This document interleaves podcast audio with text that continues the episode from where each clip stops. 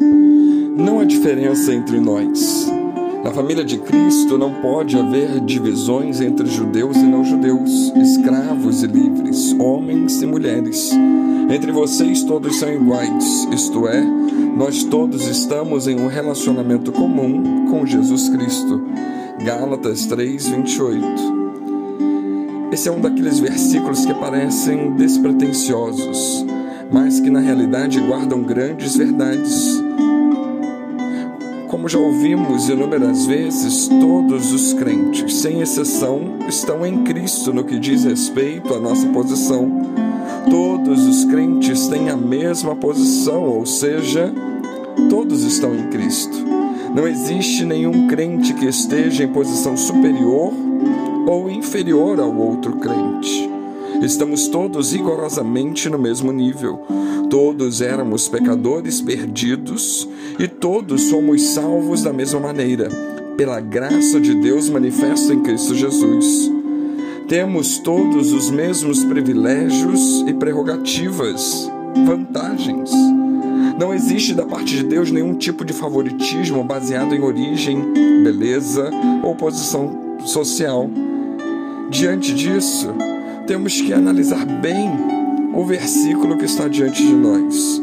Pois os judeus do primeiro século, depois de Cristo, que foi quando Paulo escreveu a epístola aos Gálatas, dividiam o mundo conhecido entre judeus e gregos, já que a civilização grega era todo pervasiva naqueles dias, com o grego sendo a língua franca de todo o Império Romano.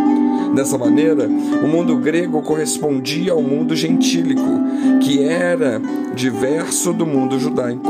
Os judeus costumavam comparar os gentios a cães.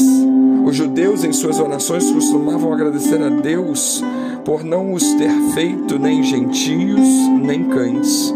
E até hoje é costume de Israel os judeus se referirem aos palestinos como animais e as mulheres palestinas como víboras.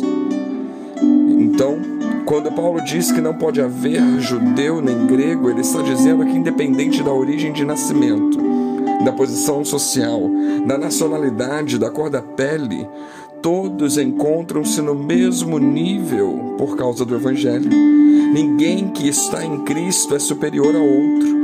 Todos somos perdoados e adotados na família de Deus, bem como enchidos de esperança acerca da vida eterna. Assim, quando o apóstolo Paulo escreve à igreja de Gálatas, ele ressalta que na família de Deus não pode haver diferença, pois somos todos filhos e filhas de um mesmo Pai. Temos, portanto, os mesmos direitos e deveres. Porém, se faz necessária sua fala, pois havia na comunidade da fé um tratamento diferenciado aos judeus em relação aos não-judeus, aos homens em detrimento das mulheres. E isso, de alguma forma, gerava inquietação e divisão no meio da comunidade. Seu direcionamento firme e atualizado para aquela comunidade lança por terra todas as diferenças de nacionalidade, sexo e status. A inclusão no corpo de Cristo não se dá por conquista, por casta, por gênero, etnia, posição social ou posição familiar, mas exclusivamente pela graça de Deus. Nunca sentiremos o que os gregos sentiam em meio ao preconceito judaico da época, mas com certeza não era fácil. Ainda que convivamos com algum tipo de preconceito hoje, não temos condições de mensurar o que o outro passa, o que o outro sente. Da mesma forma, acredito que não temos como definir as dificuldades enfrentadas por deficientes físicos. Temos que reconhecer que em Cristo somos todos filhos e filhas de um mesmo Pai e estamos na mesma família, a família da fé. Devemos até nos unir com as vozes que clamam por igualdade na humanidade, pois Deus enviou seu Filho amado por todos, independente de raça, cor e posição social. Por isso, sejamos agentes de transformação e reconhecimento do valor do outro, mesmo neste espaço em que chamamos sociedade. pois diante de Deus não existe um povo superior ou inferior. Todos nós, pela graça de Cristo, somos convidados a vivermos em união, servindo uns aos outros. E é verdade que uns terão uma história, outros uma origem, outros uma cor, mas tudo isso serve como reflexo da beleza do Criador, não para que usemos como desculpa para menosprezar o outro.